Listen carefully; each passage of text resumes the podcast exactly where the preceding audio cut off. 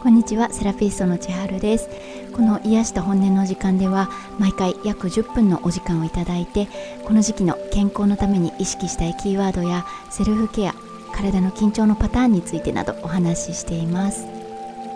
1月のキーワードは流すと温めるで1月意識したい緊張のパターンは鈍感ロボットさんです。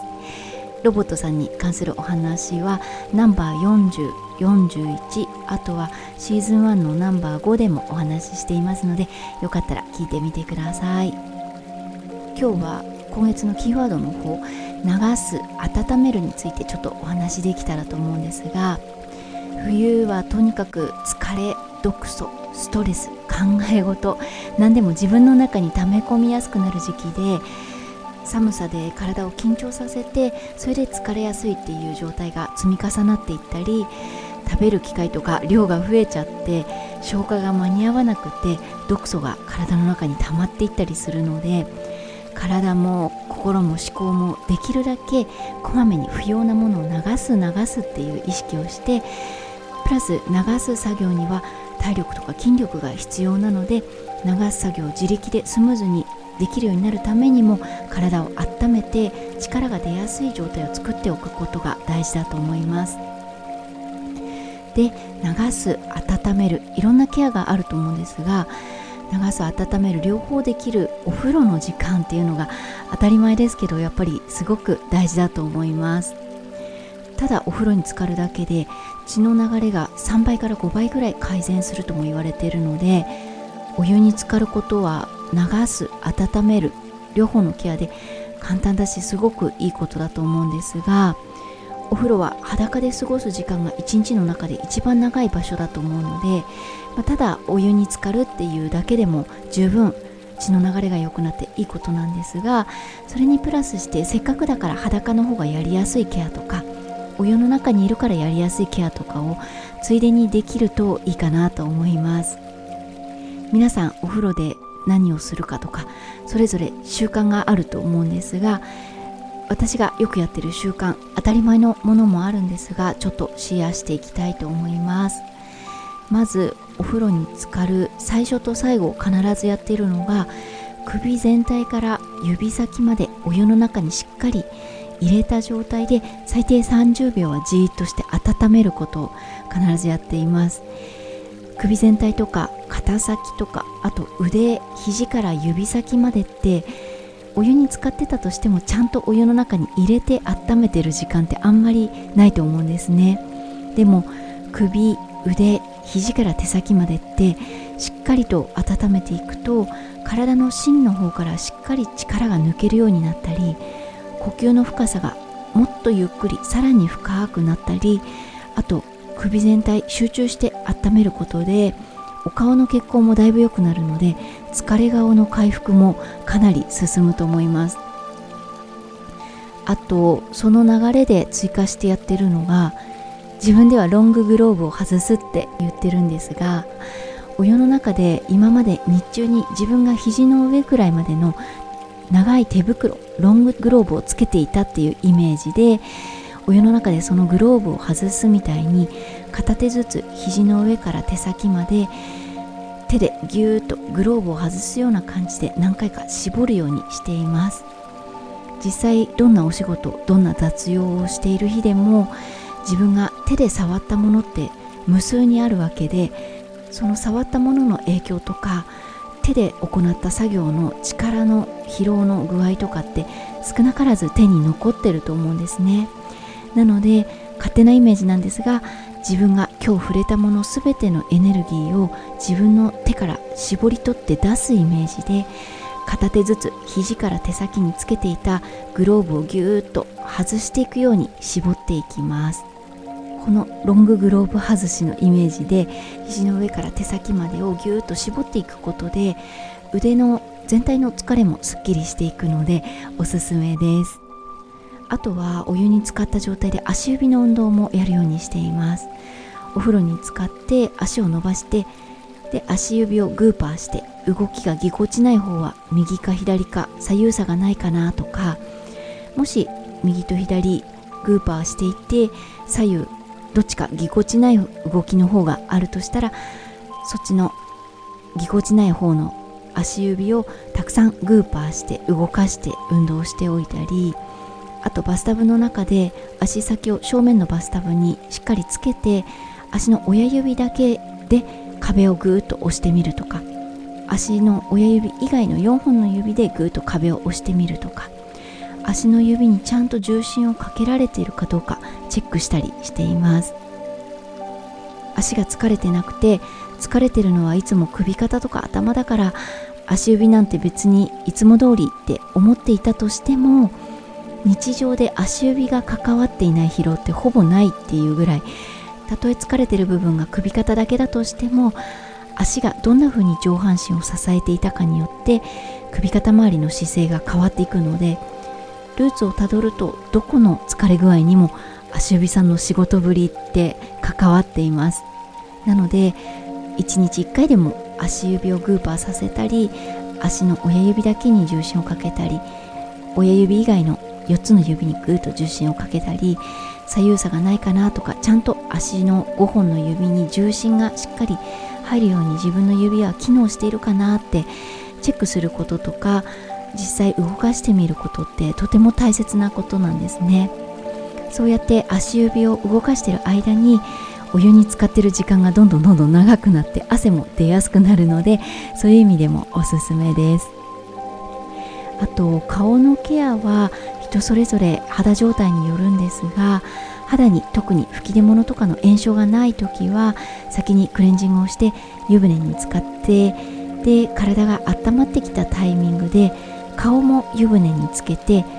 息が苦しくならない程度なんですが30秒くらい顔全体をお湯につけて肌を温めて肌をふやかしてからそれから私は米ぬかの洗顔料を顔全体につけてなじませてそれでなじませた状態で湯船でじっと1分間ぐらいしてから湯船を出て顔をすすいでそれでまた湯船に入って今度は水分の保湿。ちょっととろみのある化粧水とか美容液とか日によってはシートマスクとか水分の保湿をしながらお湯に浸かっています。よく顔も体も汗が出てる間は汗と混ざっちゃうからいろいろつけたり保湿とかできないって声も聞くんですが肌に何もつけないで裸の状態にしたままの時間が長いほど肌の張りツヤがなくなってしぼんでいく感じで野菜とか果物をイメージしてみてほしいんですが包丁で切ったばかりでみずみずしい野菜とか果物もすぐラップで乾燥しないように覆ったりとかあとオイルであえて油分でラップしたりすればそのままの状態なんですが切ってみてそのまま裸の状態のまま空気にさらしたままでいたらどんどん野菜も果物も乾燥して表面がしわしわに縮んでいったり色がくすんでいくそういう感じと同じイメージで顔も体もお風呂で浄化した後あすっきりしたってそのままでいるとどんどんどんどん乾燥して表面の状態が縮んでいったりくすんでいったりっていうのは野菜や果物と同じなのでできるだけお風呂上がり早めに保湿をして肌を覆うようにして裸の状態にしたままの時間を減らしてあげることで肌は老化せずにみずみずしさをキープできるようになります。なので汗と混ざったとしてもそれで炎症を起こすような肌状態でない場合は洗顔後はお湯に浸かっている時からもう顔には水分の保湿を始めちゃう。そうすればお風呂上がりに慌てて肌に化粧水をつけなきゃってこともなくて体を拭いた後に1回さらに水分保湿をさらに重ねてで体の保湿をした後にもさらにもう1回水分保湿を重ねてそれから最後油分の保湿をするっていう流れだと肌の潤いがキープできると思います。お風呂習慣最後は頭皮マッサージです。頭皮を触った手でその直後に顔の肌を触ったりするのはちょっと頭皮の油が気になったりするので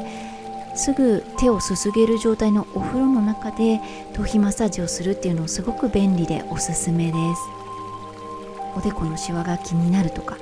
目の周りとか顔全体のむくみたるみとかお顔の悩みっていろいろご相談いただくんですが本当単純に考えれば誰でもわかることで上からの重さ頭からの硬さ重さがただ下に下に下がってきてシワができたりむくみができたりっていう状態になってるだけなので頭をほぐせば大体のお顔の悩みは改善します。やり方も特に難しくなくて指の腹で頭皮をほぐすだけっていうのが頭皮マッサージなんですが指の腹で頭皮を触って硬いところがあるかなって探しながら触っていくこととか頭皮を少し上に上に引き上げながらマッサージしていくこととかを意識するとすっきり感が上がるかなと思います。今日お話しさせてもらったこと全部体のケアの話だったんですが私自身ストレスとか気疲れした日でもうお風呂とかセルフケアとか無理だわってぐったりする日もたまにはあるんですがでもそんな日でもなんとかはってでもお風呂に行ってみて さっきお話ししたロンググローブ外しのケアで腕をぎゅーっと絞って触ってみたり、まあ、なんとなくぐったりしてても足指をグーパーグーパーして動かしてみたりいろいろしているうちになんか気分転換にもなって心も思考もちょっとだけ風向きが変わったかなって思えることもかなり多いです。なのでお風呂にたどり着いてなんとかお湯に浸かりさえすれば悪いようにはならないっていうか自分の思ってる以上に解決することって心や思考の面でも多いと思うのでこの時期のだるさ重さむくみストレスとかついつい考えちゃういろんなことがあったとしてもまずはお風呂の時間ぜひ改めて大切にしてみてください。今日はお風呂の中でもできる肘と膝のケアと足指のワークおまけさせていただきますので聞いていただけたら嬉しいです。この時期の過ごし方セルフケアや他の体思考心の状態に関しても何でもご相談そしてご感想もいただければ嬉しいです。公式 LINE ブログインスタグラムノートなどの情報は番組情報欄に載せています。れでは今週も寒さや乾燥忙しさなどいろいろ続きますが日常の中に一つでも癒しが見つかりますようにそして独り言でも本音をつぶやいて安らげる時間がありますようにまた次回ご一緒できることを楽しみにしています。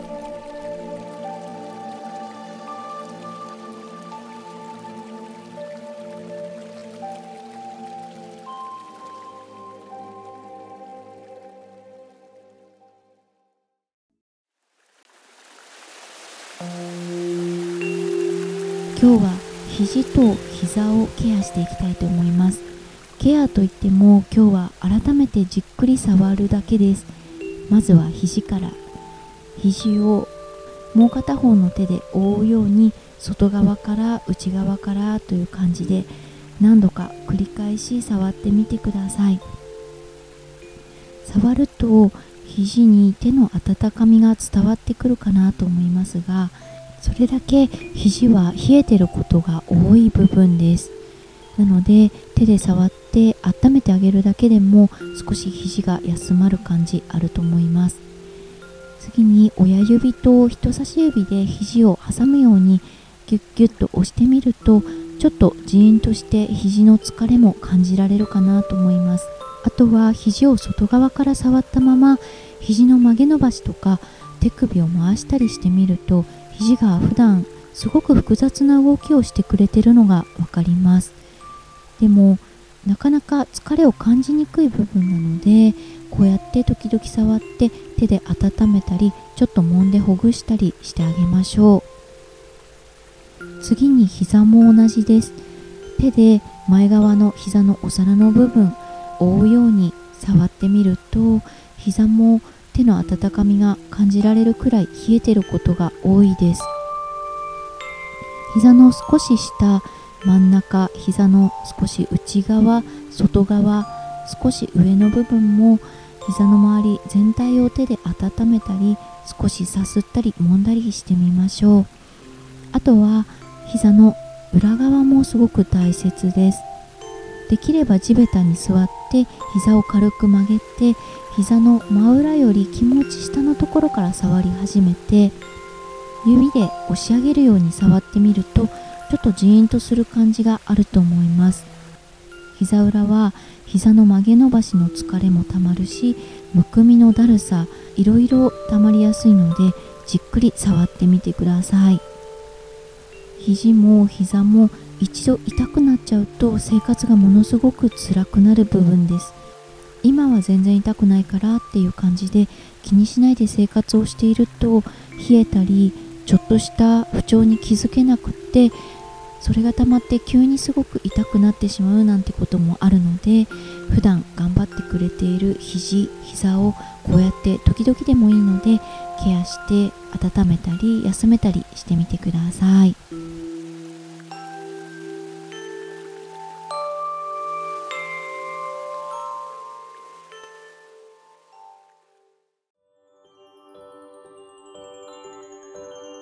今日は足の指を動かしてみたいと思います。